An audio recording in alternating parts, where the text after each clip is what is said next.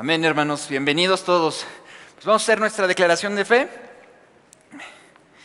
Y si trajeron una Biblia, la ponemos en alto con la mano derecha y decimos todos, la palabra de Dios contenida en este libro es la verdad que acepto creer, es la enseñanza que me comprometo a seguir y es la esperanza que me atrevo a confesar. Nada me impide recibirla, nadie me evitará que la haga parte de mi vida y por ningún motivo dejaré de proclamarla. Estoy aquí para leerla, oírla y vivirla diariamente. Amén. Vamos a orar. Bendito Dios y Padre, cuántas gracias Señor te damos por la vida que nos das, Señor. Te pedimos que en este momento tú nos hables, Señor, que nada ni nadie impida, Padre, que tu, tu amor, el mensaje que tienes en esta mañana para nosotros sea traspasado a lo profundo de nuestros corazones y que al salir de aquí, Señor, seamos personas transformadas. Gracias te damos en Cristo Jesús. Amén. Amén, hermanos. Y tenemos eh, una, pequeña introducción. No sé si vinieron nuestros hermanos en esta, en esta ocasión que van a presentar algo. Y si no, ponemos el, el, el video adelante con el video. Sola ágape, solo por amor. Nuestra salvación comienza con el amor de Dios. Nuestra vida depende del amor de Dios. Y la ética del cristiano está basada en el amor. La palabra que usa el Nuevo Testamento para hablar del amor verdadero y distinguirlo del cariño y la pasión es la palabra ágape. Por eso es que a este pilar de nuestra fe le llamamos sola ágape. La palabra dice en el texto más famoso de toda la Biblia, porque de tal manera amó Dios al mundo, que ha dado a su Hijo unigénito, para que todo aquel que en Él cree no se pierda, mas tenga vida eterna. Y curiosamente, en un texto cuya cita es muy similar, dice lo siguiente, en esto hemos conocido el amor, en que Él puso su vida por nosotros. También nosotros debemos poner nuestras vidas por los hermanos. El amor es parte esencial en la expresión de la fe cristiana y es el fundamento de nuestra salvación. Así que el amor está presente en nuestras doctrinas. Creemos en un Dios de amor Sabemos que la salvación es el fruto de su amor. La iglesia es una comunidad de amor. La ética cristiana está basada en el amor. Predicamos el amor de Dios. Enseñamos un discipulado basado en amor integral. Servimos al prójimo por amor. Convivimos en amor. Adoramos a Dios porque su amor nos inunda. Y le amamos y obedecemos en su misión. El amor está presente en nuestras relaciones. Amamos a nuestra familia. Amamos al prójimo en general, hasta hacer algo para bendecirlo. Pero debemos entender algo muy importante. El amor viene de Dios, se funda en Dios y solo por su amor es que nosotros podemos amar. El amor no es natural en el ser humano. Lo natural es el egoísmo, la envidia, la competencia, la deslealtad y la traición. Eso es lo que el hombre es sin Dios. No importa cuántas religiones invente, no importa cuántos cursos de superación personal reciba, no importa a cuántos grupos de autoayuda asista, no importa cuánto defienda a los animales, no importa cuánta fuerza de voluntad le ponga. Sin Dios no hay amor. Siglos de historia lo testifican. Guerras y rumores de guerras, injusticias, persecuciones por causa de la religión crímenes masivos, asesinatos de niños antes de nacer, racismo, insultos discriminatorios en donde debería haber solo fiesta deportiva y en los niveles personales, envidias, chismes, detracciones y miles de necedades. Todo esto nos muestra la superación del ser humano. Sí, una extraordinaria superación. Caín mató a su hermano con una piedra. Ahora existen bombas que con solo apretar un botón pueden desaparecer toda una ciudad y acabar con toda una etnia. Ahora, un adolescente puede ir a su escuela y acabar con un grupo de compañeros. Ahora, por decreto y protegidos por las leyes, se puede asesinar cada día a miles de niños que aún no nacen.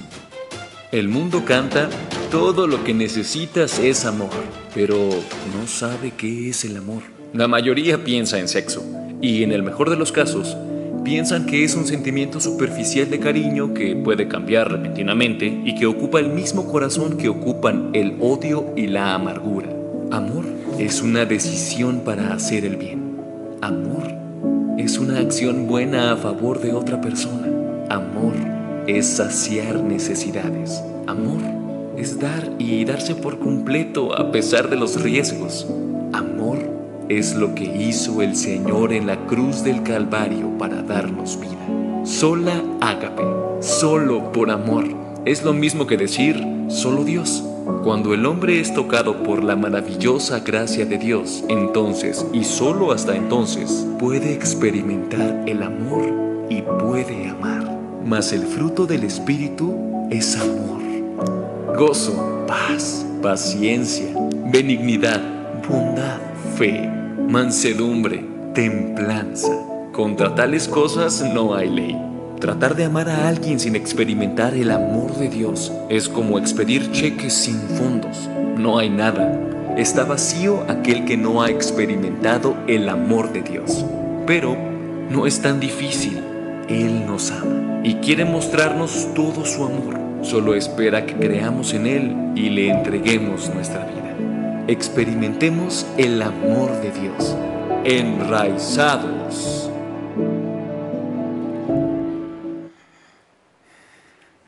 Amén. Gracias a Dios, hermanos. La verdad es que estoy muy emocionado. Hace un año exactamente que el, pastor también estaba en, el retiro de matrimonios y, la primera vez que me, que me invitó a participar eh, al frente fue exactamente hace un año en el retiro de matrimonios. Creo que dijo como que es el mes de la juventud, hay que poner a los chavos a ver, a ver qué hacen, ¿no? Pero gracias a Dios, gracias a Dios, les, quiero decir que de verdad estoy muy emocionado de estar acá. Y me emociona, me emociona mucho ahora este, este tema, este tiempo que hemos tenido de campaña, enraizados. Quiero contarles, algunos de ustedes lo saben, trabajé muchos años, muchos años en una, empresa, de mensajería y paquetería, en donde actualmente mueven más o menos, bueno, hace unos tres años movían todavía 250 mil envíos diarios de diferentes tamaños, así sobres, paquetitos, paquetotes, 250 mil envíos diarios solamente en México.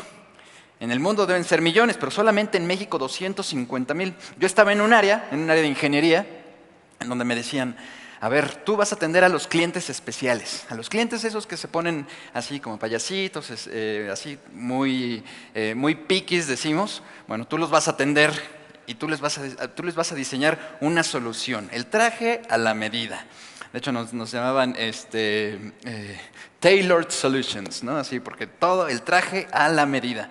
Entonces, los ingenieros, trabajábamos con varios ingenieros, entonces desarrollábamos, diseñábamos, entendíamos, íbamos con el cliente y decíamos, ah, ok, tienes esta necesidad, bueno, ok, yo vamos a diseñar, conociendo ya la operación de la empresa, vamos a diseñarte una solución, un traje a la medida, y les hacíamos un traje, ¿verdad? Ya después eh, algunos se olvidaban de esas bases operativas y entonces diseñaban un Frankenstein para el cliente y salía mal salía mal, entonces salía todo, todo desastroso y entonces el director de operaciones nos decía, a ver, estos señores de ingeniería se me van una vez al año, una vez al año, a un back to basics, a un de regreso a los fundamentos, ¿no? Para aprender, para enseñar y, decir, ah, ok, vámonos al manual operativo. Entonces en el manual operativo hay, hay muchas reglas operativas, hay reglas que no se pueden romper, hay reglas que no se pueden mover, y entonces íbamos repasando una por una.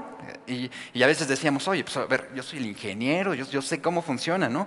Pero a veces los alemanes nos mandaban estos, eh, manuales, entonces los leíamos, los analizábamos y decíamos, ah, ok, con razón, no puedo, hacer este tipo de solución porque pues va a salir todo mal, ¿verdad? A lo mejor aquí no le pego, pero allá ya le pegué horrible. Entonces se perdieron, se mojaron, se, se rasparon los envíos o a lo mejor hasta se los robaron, ¿no? Pero entonces, por eso es importante regresar a lo básico, enraizados, tener las raíces básicas.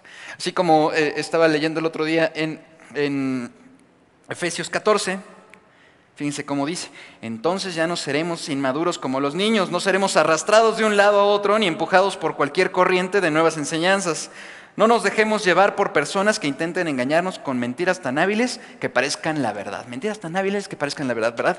Que, dice, te pueden llevar como un niño de aquí para allá y te arrastran, ¿verdad? Es, por eso es importante tener bien profundas las raíces, que digamos, ok, pues viene una corriente, ¡pum! No, no te mueve, porque las raíces están bien fundamentadas. Y hablando de fundamentos, podemos decir, bueno, pues a ver, ¿qué, es un fundamento? Pues, a ver, vamos a, vamos a buscarlo. Dice fundamentos. Les voy a dar tres, eh, definiciones que da la, Real Academia de la Lengua Española. Fundamento, principio y cimiento en que estriba y sobre el que se apoya un edificio u otra cosa.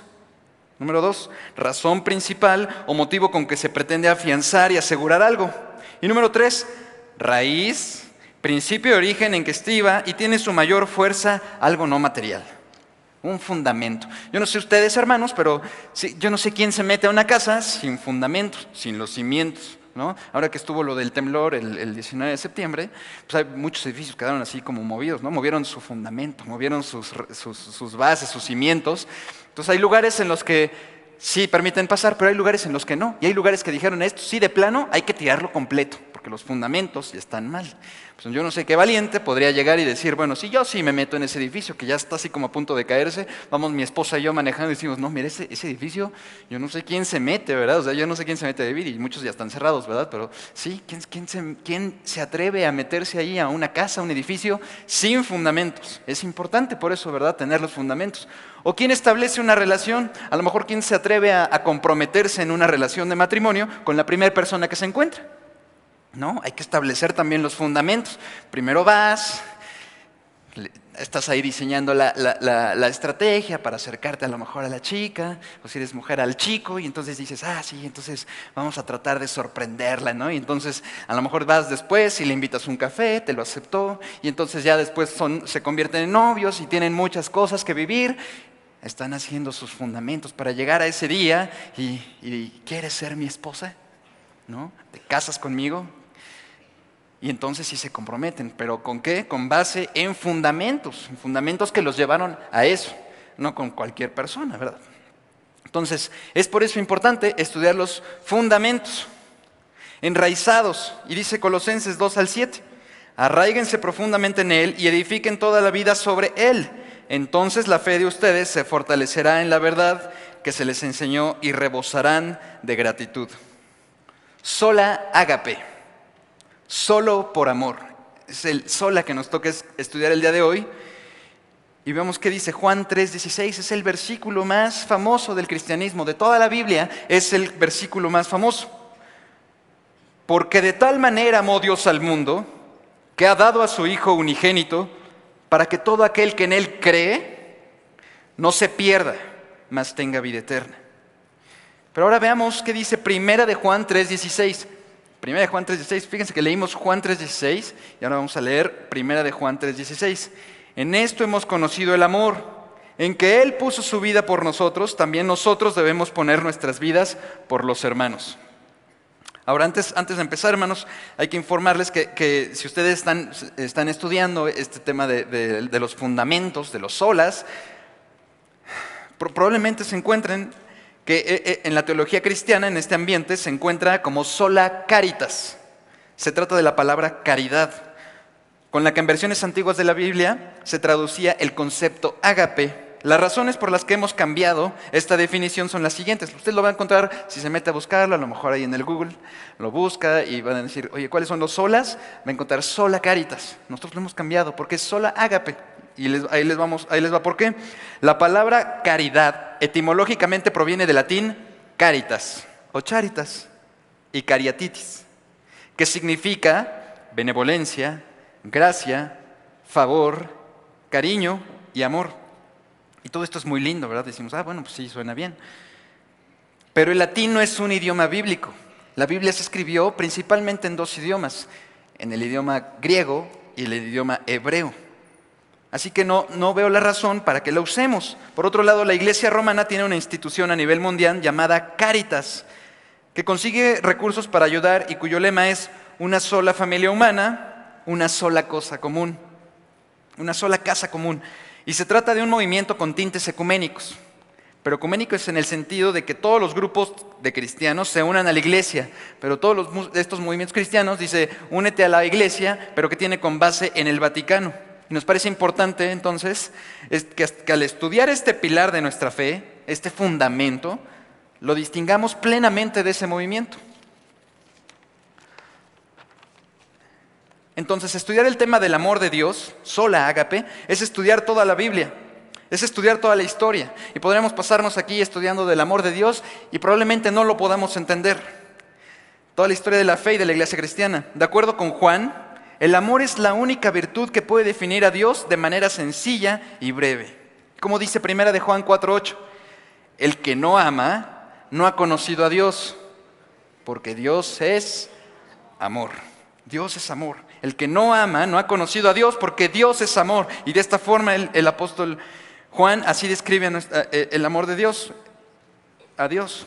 Así que les invito a esta aventura en la que podemos encontrar la grandeza de nuestro Dios y la importancia de nuestra misión en la tierra. Y fíjense quién lo escribe, el apóstol Juan, que asimismo se describía como el discípulo amado, el discípulo al que el maestro ama, ¿no? Es el discípulo amado.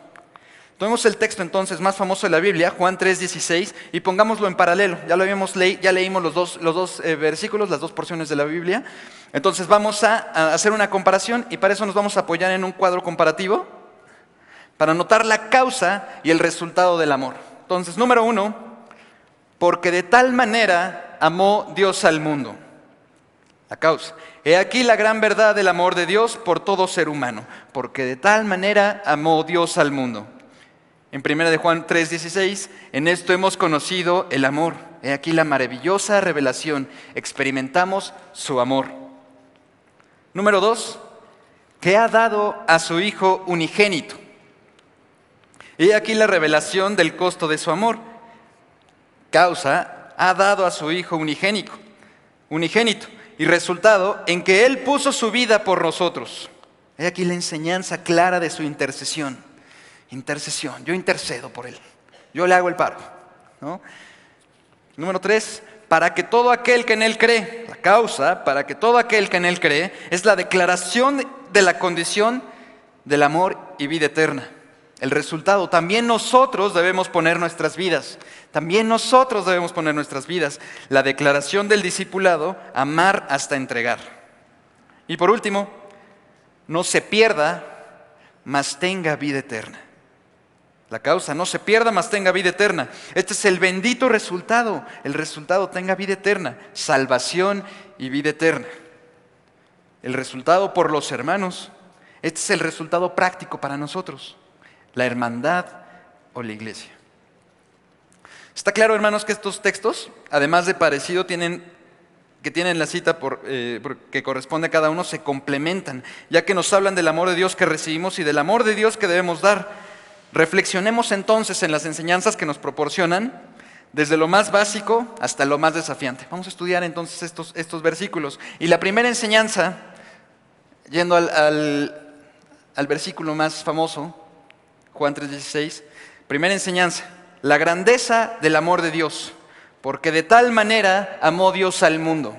No dejo de, de imaginarme cada vez que se habla del amor de Dios, mi niña tiene cuatro años, mi niño cinco, y siempre salen de, salen de la iglesia, de aquí de la, escuela infantil, salen bien contentos, siempre van bien felices, me dicen, papá, ¿hoy qué día es? ¿Hoy es domingo? A veces es miércoles, papá, papá, ¿hoy vamos a ir a la iglesia? Siempre bien animados a ir a la iglesia, ¿no? Porque salen aquí, los ponen a cantar, los ponen, eh, digamos, trabajos específicos para que los niños pues desarrollen y crezcan, aprendan del amor de Dios, digamos, les dan un mensaje preparado para los niños. Ellos van felices, además de que conviven, por eso es, tan padre y por eso el Señor dice, el que no fuera como un niño, ¿verdad?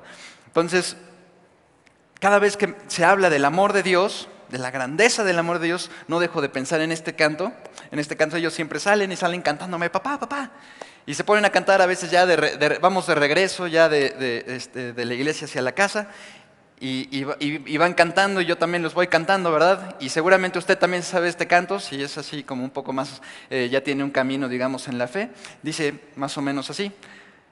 Tan alto que no puedo estar arriba de él, tan bajo que no puedo estar abajo de él, tan ancho que no puedo estar afuera de él.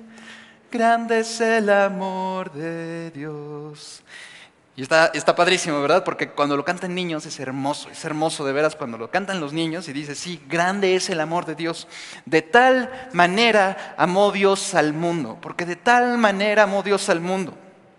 Es una frase que intenta sin éxito sin éxito señalar la grandeza del amor de Dios. ¿Y por qué decimos sin éxito? Porque no lo podemos comprender. Es tan grande que no lo podemos comprender. Porque de tal manera, así lo describieron, pero no lo podemos entender. Porque de tal manera amó Dios al mundo. Cualquier dimensión que imaginemos, nos quedamos cortos, nos quedamos cortos. Vamos a pensar así, alto, grande, ancho, alto, profundo. No, es, es algo que no podemos imaginar. Cualquier dimensión que imaginemos, nos quedamos cortos. Entonces se trata del amor más perfecto que puede existir. Tres cosas por la grandeza del amor. Es grande porque entregó todo. El ejemplo del Cordero de Abraham, que Abraham entregó en lugar de su hijo Isaac, el Cordero de la expiación y el de la Pascua, nos hablan de un sacrificio integral, un sacrificio completo. No dijeron, ah, ok, vamos a poner un cabrito y lo vamos a cortar, no, córtale las, piernitas porque las piernitas están bien sabrosas, ¿verdad? No, dijeron, no, o quítale la costilla, ¿verdad? Porque es lo más, es lo más sabroso, es lo más jugoso del cabrito, entonces eso lo dejamos a un lado. No, es un, es un sacrificio integral, completo. No se dejó nada para sí mismo. Número dos, es grande porque no merecíamos nada, no merecíamos nada. No se trata de los merecimientos ni de logros humanos, como lo enseñan otras religiones, ¿verdad? Ah, sí, porque esos tipos se esforzaron tanto, porque se concentraron tanto, porque hicieron buenas obras, porque hicieron tantas cosas para la humanidad, para, eh, para la sociedad, no lo sé. No, no se trata de eso. No se trata de la respuesta a alguna hazaña o entrega de nuestra parte. Se trata de la pura gracia de Dios. Lo único que los seres humanos merecemos, lo único que nos hemos ganado a pulso es la condenación. Lo único. A veces mis niños, mis niños igual se están portando mal y les digo, ahora sí, se ganaron una nalgada a pulso, ¿no? Y entonces ya, papá, papá, por favor, no, no, papá. Y me matan, me matan. Entonces decimos, sí, por amor, por amor. Lo perdonamos y le decimos, está bien, niño, hijo, no lo vuelvas a hacer nomás, ¿verdad? Es un acto soberano de su misericordia. Sola ágape, no hay más razón, su amor. Número tres, es grande porque consiguió nuestra redención total. Consumado es. Lo dijo el Señor desde la cruz del Calvario. Consumado es. Y cada vez que, leo esta, esta, porción de la palabra, me imagino estando en el, ahí en el, en el jurado. Están los testigos, está el juez, están los, los asistentes y, y el juez de pronto, viendo toda la evidencia, dice, lo declaro inocente. Así el Señor dijo, consumado es, porque pagó todo, ya no hay deuda alguna, no queda ni una pizca de culpa, ni un rastro de justicia sin aplicar. Él se adjudicó todo sobre sí mismo, ya no tenemos que hacer nada, no necesitamos hacer algo adicional. Él hizo todo por nosotros y nos redimió por completo. Grande es el amor de Dios. De tal manera, habla del más grande acto de amor que podamos concebir. No lo podemos imaginar, no lo podemos dimensionar, pero grande es su amor, porque de tal manera amó Dios. Es grande el amor. Pero segunda enseñanza, el, el, objeto del amor de Dios, el objeto del amor de Dios, el mundo, porque de tal manera amó Dios al mundo el objeto de su amor, el mundo. Y es, y es, y es chistoso porque a veces decimos, oye, y, este, no, es que yo estoy, no, es que yo, yo, he estado en el mundo, o ese hermano ya está bien perdidote en el mundo, ¿verdad? Ya está haciendo de las suyas, o luego ya regresa, este, bien, pregunta sobre hermano fulanito, joven, y dices, no, ese cuate está en el mundial, y dices, ay, ¿cómo crees? ¿A poco estamos en el mundial? ¿O qué, qué, hizo? ¿Estamos en el fútbol otra vez? ¿O qué no? Se, se refieren, ¿verdad? A esta, a esta cosa del mundo, como una sociedad pervertida, corrupta, que hace, que, está totalmente rota, apartada de Dios. Pero no, aquí no se refiere a eso. Se refiere al mundo en el sentido de todos los seres humanos. Y no solamente los buenos o los malos, porque si no hubiera hecho, solamente vine a morir por aquellos buenos. No, porque de tal manera amó Dios al mundo, a todos, a todas las personas, Dios las amó. No a, los que, no, a los que, no a los que atendieron su llamado, ¿verdad? No a los que no los atendieron. A todos, a todos nos amó. Su amor no es solo para buenos, porque en tal caso no habría quien amar. No habla de los redimidos, sino de los que quiere redimir. Su amor entonces es incondicional para todo ser humano. No importa lo que hayas hecho, no importa lo que hiciste, lo que vas a hacer, lo que tienes en la mente, lo que creas, lo que no creas. A lo mejor dices, no es que yo soy muy pecador. A veces cuando estamos platicando con, hermanos que se apartaron, eh, digamos, de congregarse y demás, dicen, no, no, no, es que yo me he portado muy mal y yo no merezco ir allá a la iglesia y no, no, no, ya no hay, ya no hay remedio para mí. No, su amor es incondicional para todo ser humano y además no mengua no, se, no disminuye. Bueno, no, no, no es el amor de Dios más para Él, más para aquel, menos para Él, menos para Él. No, fue para todos, porque de tal manera amó Dios al mundo. La efectividad de su amor sí está condicionada a la respuesta de cada individuo, a lo que cada uno quiera decir, quiera decidir.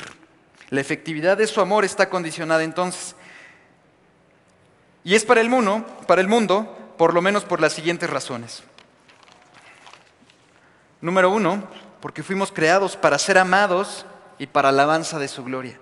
Fuimos creados para ser amados. Todo el mundo tenemos esa necesidad de ser amados, de ser queridos, de saber que alguien está pensando por nosotros, en nosotros. Porque tenemos una profunda necesidad de su amor. Muchos no lo saben, pero en realidad van probando una cosa, van probando otra cosa, intentan allá, intentan acá y siguen teniendo ese vacío. Todos tenemos una profunda necesidad del amor que solamente Dios puede saciar. Al experimentar su amor, también puede redimirnos. Si experimentamos su amor, puede redimirnos o encontrar salvación. Porque anhela que estemos con Él en la eternidad. Anhela que estemos con Él en la eternidad. Tú, hermano, sí, tú, hermano, joven, hermano adulto, si eh, tú estás nominado, Dios te ama, Dios te ama a pesar de lo que hayas hecho, a pesar de lo que hiciste, a pesar de cómo te portaste. A lo mejor no fuiste un buen hijo, a lo mejor no fuiste un buen padre o madre, no importa. Estamos nominados, cada uno, de, cada uno de los que estamos aquí. Dios nos ama a pesar de lo que sea que seamos. Dios ama. Porque de tal manera amó Dios al mundo, a todos. Tercera enseñanza, la prueba del amor de Dios. Ya hablamos, la grandeza del amor de Dios. El amor de Dios es grande. ¿Y por quién es el amor? Por el mundo, por aquellas personas que vivimos ahí o que hemos vivido. Pero a lo mejor dice, sí, ¿cuál es la prueba? A ver, demuéstramelo.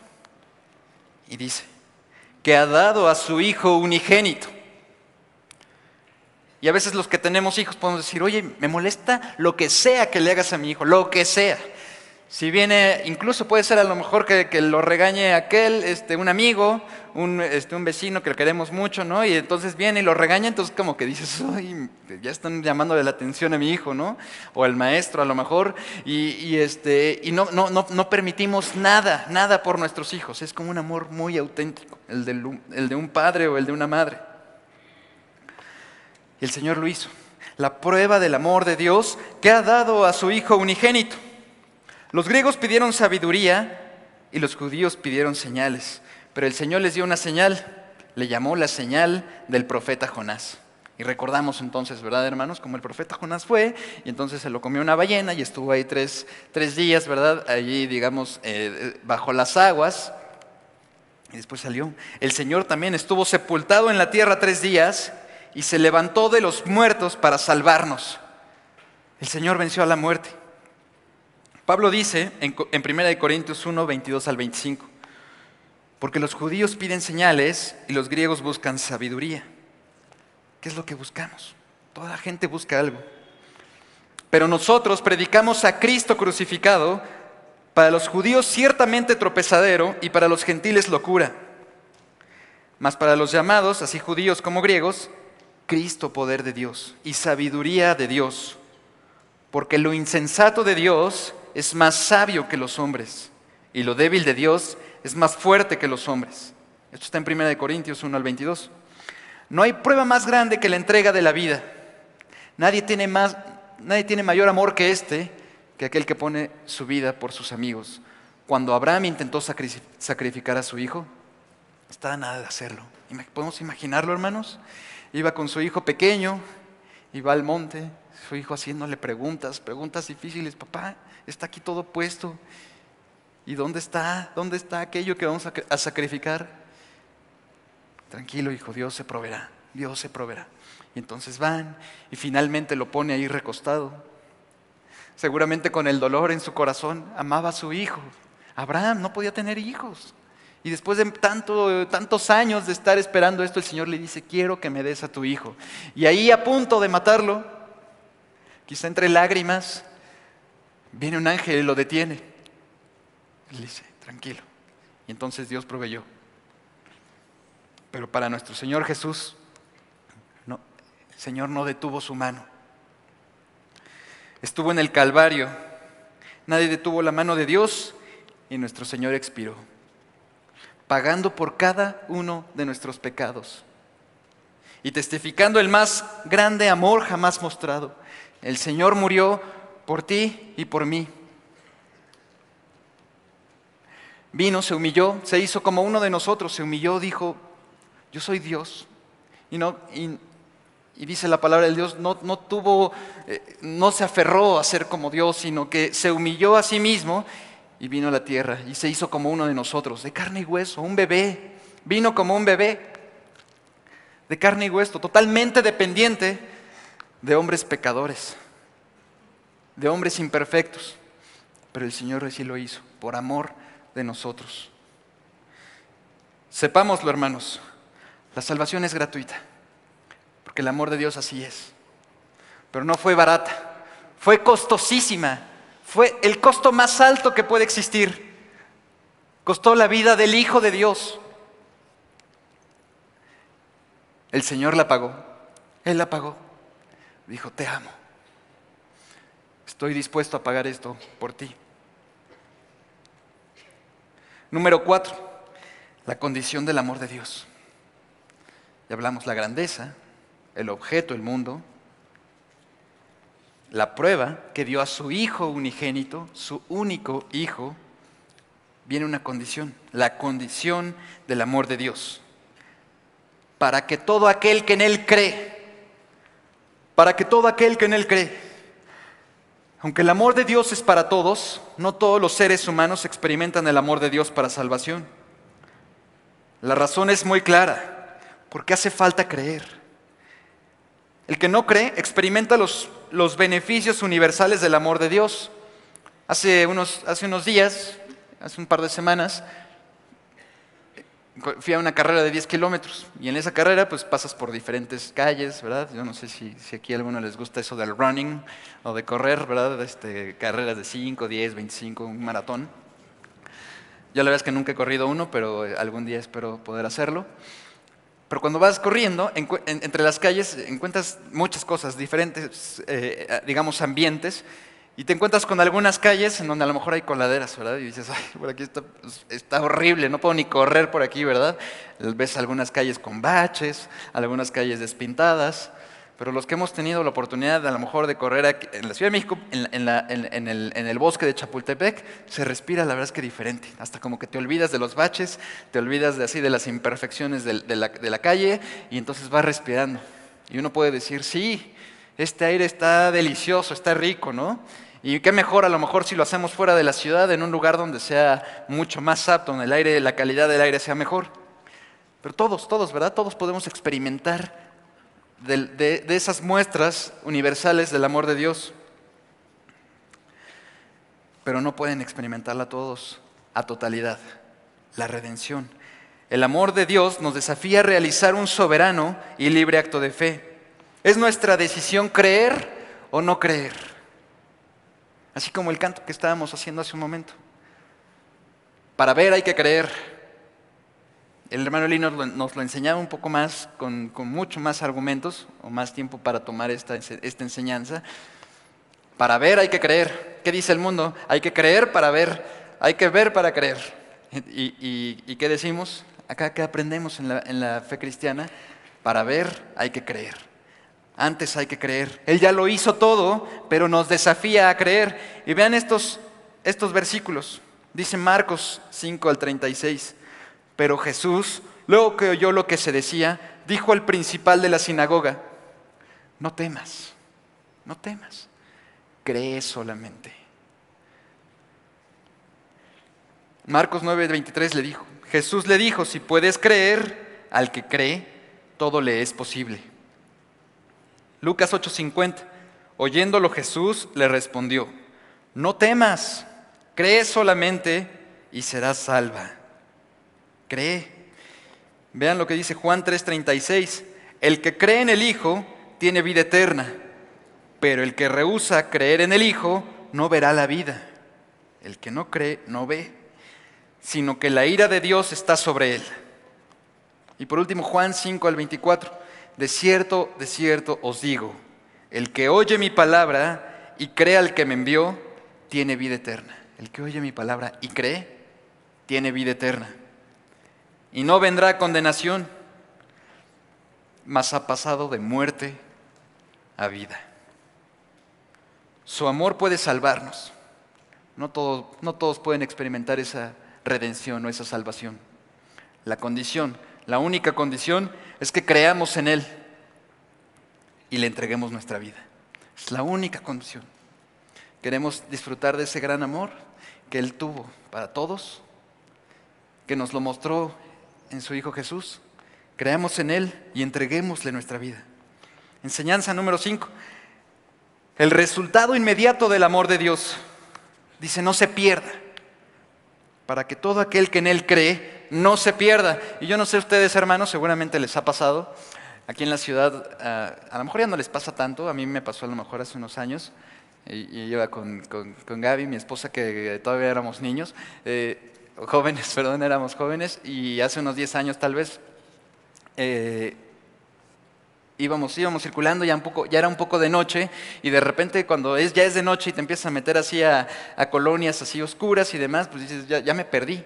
Y a lo mejor ahorita ya no pasa tanto porque a lo mejor tienes el Waze, tienes el Google Maps, pero en ese entonces nos pasó y, nos sentíamos perdidos. ¿Y ahora para dónde, verdad? ¿Para dónde? Íbamos en el carro y te pones nervioso. El que estar perdido es algo así como una, experiencia terrible.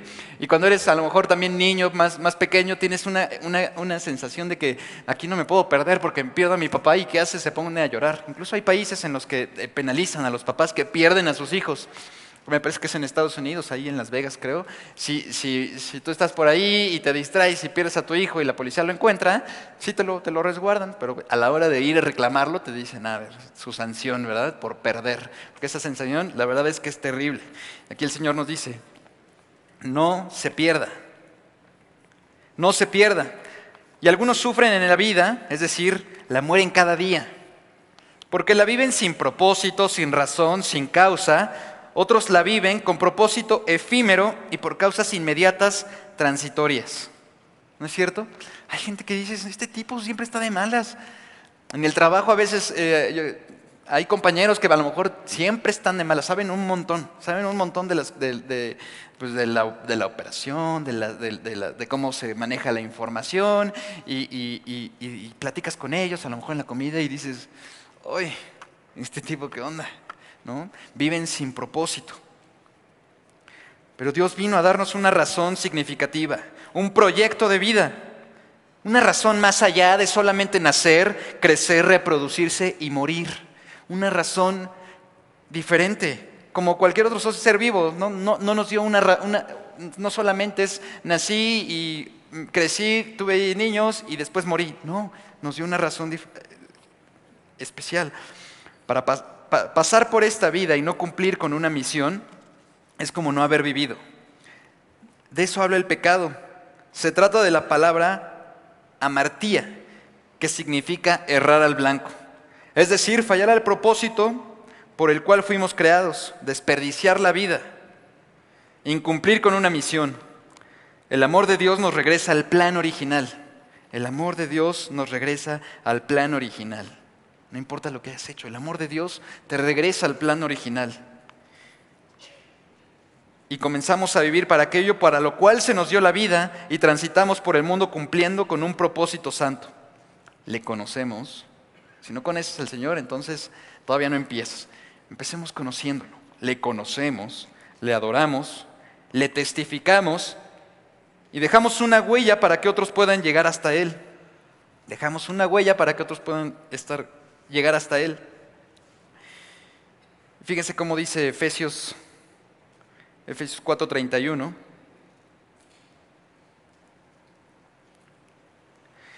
Líbrense de toda amargura, furia, enojo, palabras ásperas, calumnias y toda clase de mala conducta, ¿no? Como ver, el Señor no nos quiere ver así, no, no te quiere ver amargado, fúrico, enojado, con palabras ásperas, diciendo mentiras con las calumnias, o toda clase de mala conducta. No te quiere ver así, por el contrario, sean amables unos con otros. Amables. ¿Qué, quiere decir como amable? Es, ah, esa persona es muy amable, o sea, como que la quiero amar, ¿no? Es amable. Sean de buen corazón y perdónense unos a otros, tal como Dios los ha perdonado a ustedes por medio de Cristo. Queremos dejar huella para que otros puedan llegar hasta Él. Comportémonos así, como verdaderos redimidos. No dejamos que nadie se pierda. Número 6. El resultado eterno del amor de Dios. Dice, más tenga vida eterna, para que no te pierdas, para que no tengas esa sensación horrible de perderte, para que no te pierdas. ¿Y cuál es el resultado? Mas tengas vida eterna. Por si fuera poco, lo anterior, el amor de Dios nos otorga un regalo eterno, una vida plena en los cielos y una eternidad con Dios, una eternidad con el Maestro. No fuimos creados para esta vida, no fuimos creados para estar solamente aquí. Por eso es que envejecemos, por eso es que enfermamos y morimos. Porque no es el plan de Dios que estemos aquí por siempre. Y por eso tenemos estas aflicciones, ¿verdad? Enfermarnos, envejecer, morir. No es el plan de Dios que estemos aquí por siempre. Esta vida solamente es un peregrinaje transitorio hacia otra experiencia que por el amor de Dios puede ser inimaginablemente mejor, superior y para siempre. Dios no quiere asustarnos con el infierno, pero sí quiere, sí quiere alentarnos con su amor eterno al que nos invita a pasar a la eternidad. Como dice la canción de Marcos Vidal, mi único anhelo es estar frente a frente, cara a cara junto a Él. Y que cuando esté así, que nadie me lo impida. Porque he esperado este momento toda mi vida, estar en la presencia del Señor, gozar de su presencia. Ahora bien, todo esto nos remite a lo que podríamos llamar las implicaciones del amor de Dios. Ya estudiamos Juan 3:16. Vamos a estudiar ahora 1 Juan 3:16. Las implicaciones de experimentar el amor de Dios. Es decir, que en virtud de que su amor nos ha bendecido, algo ha pasado en nuestra vida y algo debe seguir pasando. A lo mejor ya lo conociste, a lo mejor ya te transformó, ya dijiste, yo sí creo y no me pierdo porque sé que tendré vida eterna. Pero algo debe seguir pasando. Número uno, vivamos con sabiduría. Dice, en esto hemos conocido el amor. Así dice el, versículo primero de Juan 3:16. La revelación de su amor nos hace sabios. Hay gente que ignora la palabra de Dios y hay otros que, aunque conocen la palabra de Dios, no han experimentado el amor de Dios porque solamente viven en el nivel del conocimiento intelectual, ¿no? Ah, sí, Jesús es un buen maestro. Ah, sí, Jesús fue un gran filósofo, fue un gran líder. No, no, no, no llega hasta eso. Jesús es el Hijo de Dios. A los primeros, a estos que piensan así, les decimos, acércate, acércate a la palabra de Dios y descubre su amor. Acércate, si vas a estudiar sobre Jesús, hazlo en serio y no te quedes con esa idea solamente de que fue un buen maestro o de que fue un filósofo. Él es el Hijo de Dios, el Cristo, el Hijo del Dios viviente y descubre su amor. Y a los segundos nos decimos, vive lo que sabes y experimenta el amor de Dios. Ya creíste en Él, vive lo que sabes y experimenta. Y nosotros, es decir, los que hemos conocido el amor, debemos de, de vivir de acuerdo con esa verdad. No somos ignorantes, se nos ha revelado el amor de Dios, sabemos algo, ya no somos ignorantes, se nos ha revelado el amor de Dios, ya lo conocemos, sabemos algo. Estamos experimentando la fuerza más extraordinaria del universo, el amor de Dios, y eso debe notarse, ¿cierto? Debe notarse. Cuando estemos ahí, enfrente de la gente, enfrente de tus amigos, tus familiares, debe notarse el amor de Dios, que digan, este tipo es diferente, este tipo ha creído, este tipo parece un verdadero redimido. Y seguramente se nota cuando todo está bien en nuestra vida, ¿verdad? Y a nuestro alrededor no tenemos problemas, entonces sí, por eso entonces vamos por la vida y no hay, ningún problema y entonces sí podemos ser buenos con toda la gente, saludamos y decimos, pero hay problemas tantito y entonces ya no queremos saludar a nadie, ya no queremos que nadie nos vea.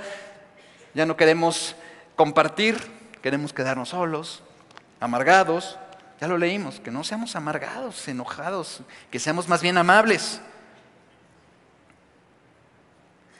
Pero esto debe, notarse en toda circunstancia, en toda circunstancia, cuando tenemos pruebas o problemas, cuando sufrimos injusticias, cuando las cosas no salen quizá como esperábamos, cuando se levanten enemigos contra nosotros, cuando la enfermedad nos alcanza.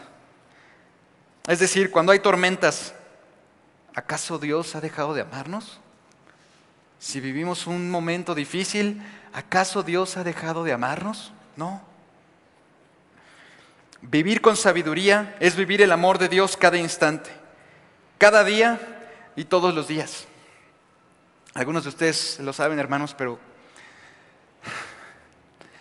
mi mamá partió a la presencia del Señor este jueves pasado. El viernes hicimos, estuvimos en el velorio, el día de ayer estuvimos en el entierro. Y mi mamá me enseñó tantas cosas, tantas cosas. Desde muy pequeño, que le decía, mamá, no puedo hacer eso. Mamá, no quiero hacer esa tarea mamá no quiero, y mi hermano también, y todos los que la rodeaban llegaban siempre con mi mamá porque e, ella sabíamos que ella tenía algo que compartir, sabíamos que ella podía compartir amor, esperanza, pero el valor que nos enseñó, sin duda el más alto, el más grande, mis padres me, me dijeron, lo que me enseñaron siempre fue, sigue a Cristo, solo Cristo.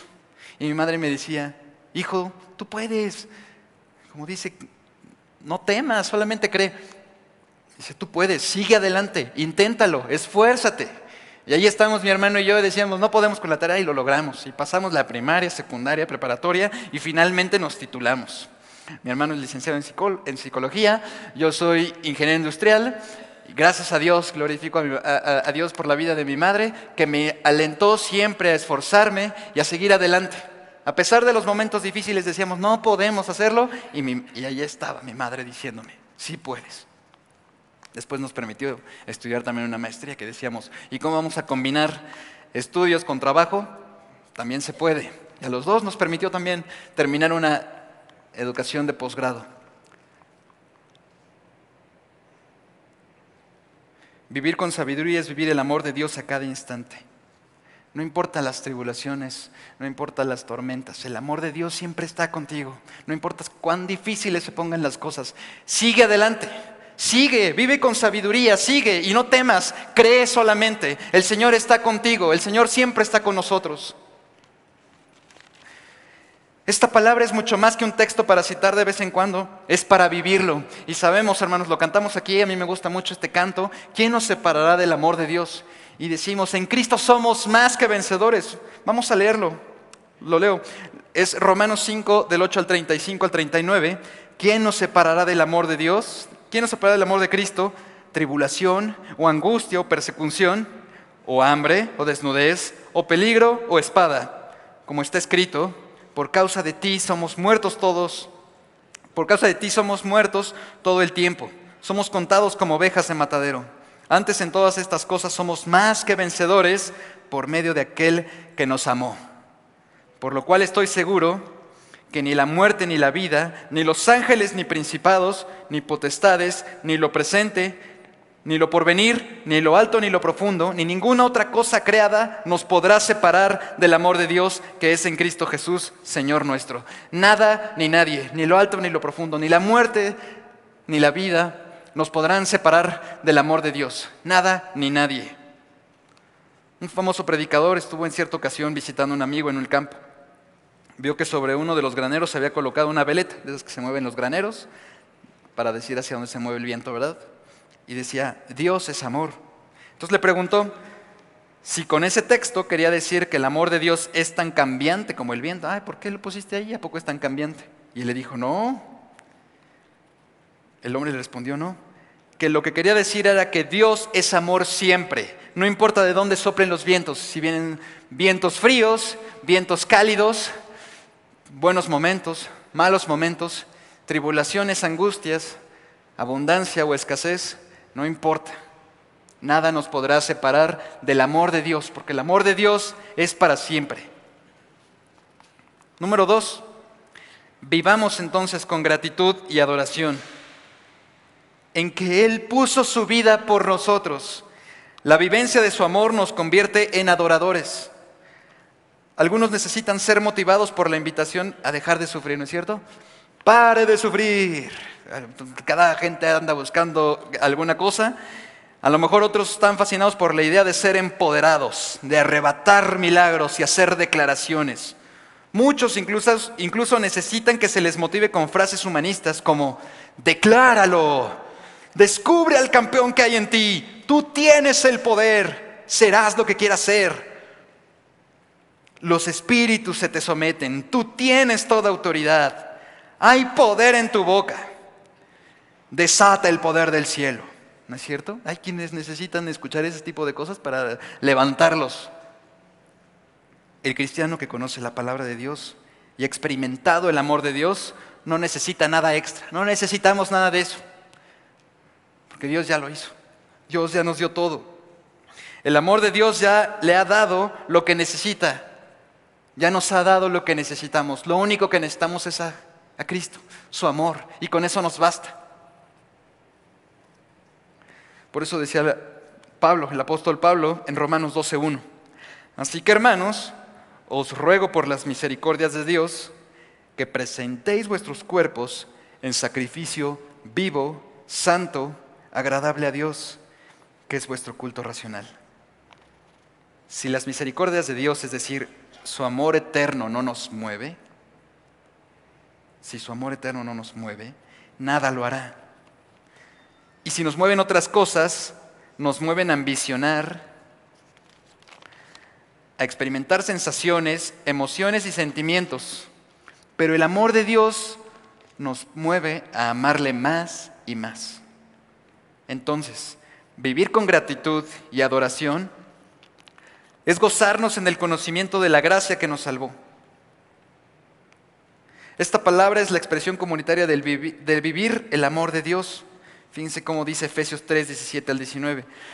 Para que habite Cristo por la fe en vuestros corazones, a fin de que arraigados y cimentados en amor, seáis plenamente capaces de comprender con todos los santos cuál sea la anchura, la longitud y profundidad y la altura, y de conocer el amor de Cristo, que excede a todo conocimiento, para que seáis llenos de toda la plenitud de Dios. No busques más, hermano, no busques más, amigo, que nos visitas hermano, amigo, no busquemos más. En el amor de Dios está la respuesta. Él dijo, yo soy el camino, la verdad y la vida. Y nadie viene al Padre si no es por mí. Dijo, yo soy el camino. No dijo, yo te muestro el camino, como aquellos que dicen que es el maestro filósofo. No.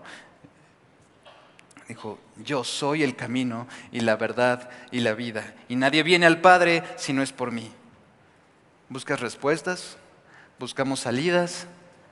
encuéntralas en el amor de Dios. Puede ser incomprensible, pero es muy grande y es para nosotros. Número tres, vivamos con una misión.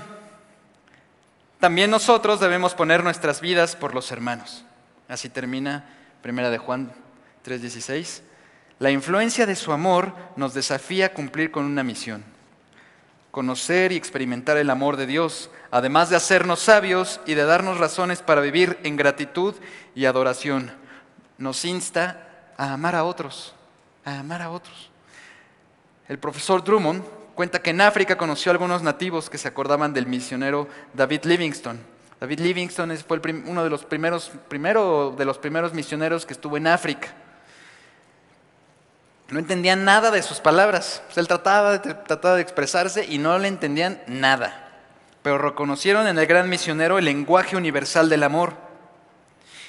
Seguramente este tipo era diferente, era diferente a ellos y daba muestras de amor. Y eso sí lo entendían. Hacía muchos años que no tenían contacto alguno con los cristianos en África, pero recordaban la personalidad bondadosa de Livingstone. Algunos no entienden de dogmas o de teología, pero entienden de simpatía y amor.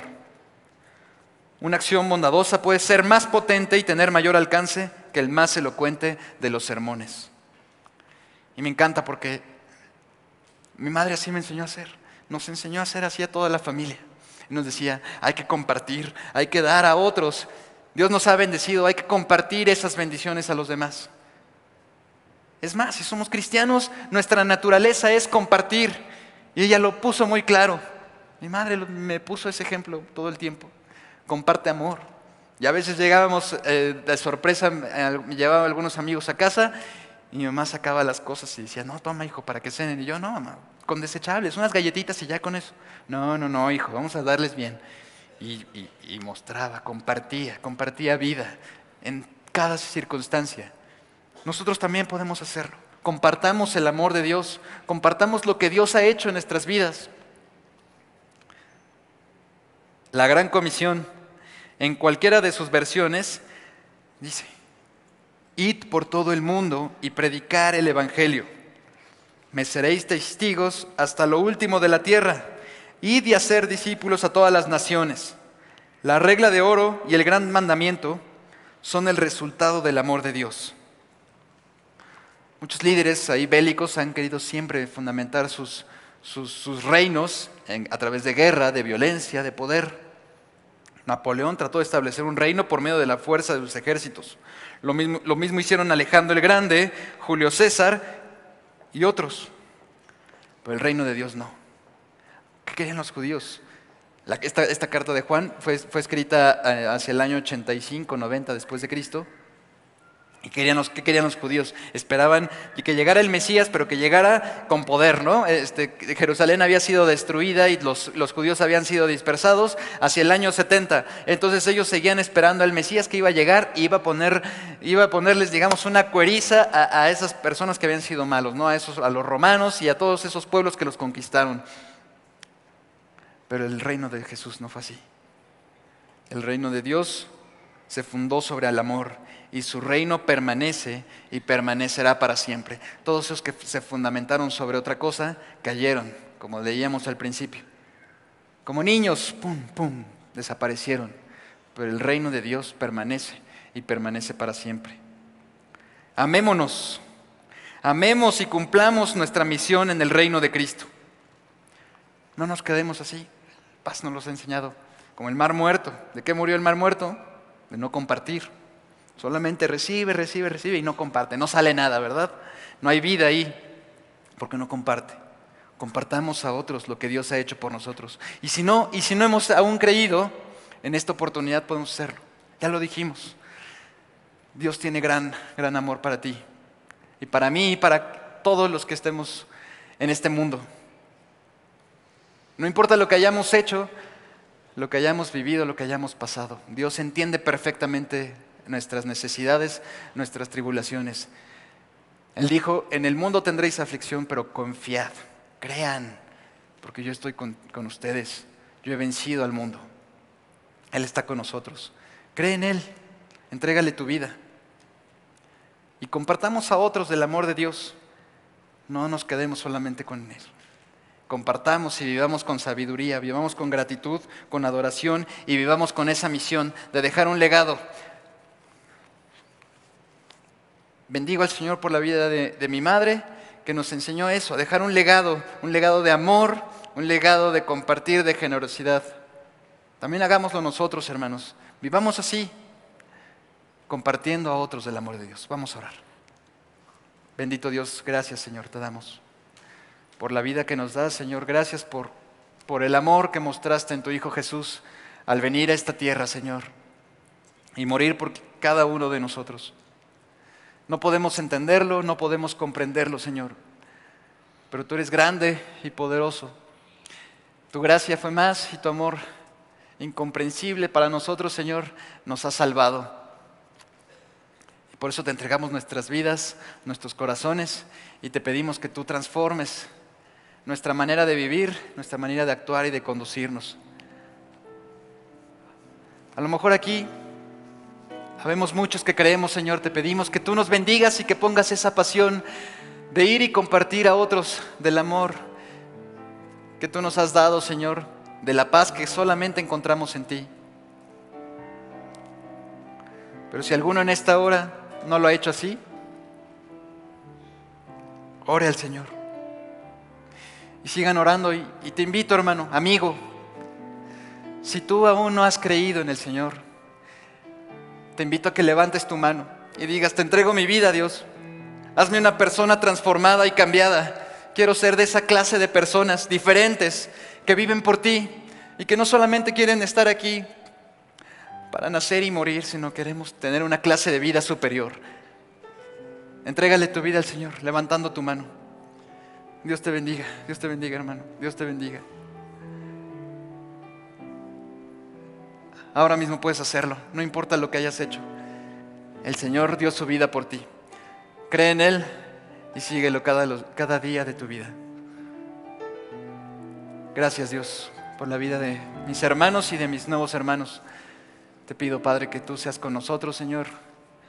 Bendícenos, que verdaderamente profundicemos el conocimiento de ti, de tu amor, y que no seamos movidos como niños, que nada nos arrastre. Confiamos en ti, Señor, y te entregamos nuestras vidas. Permítenos vivir así y cumplir con tu gran comisión. En Cristo Jesús oramos. Amén.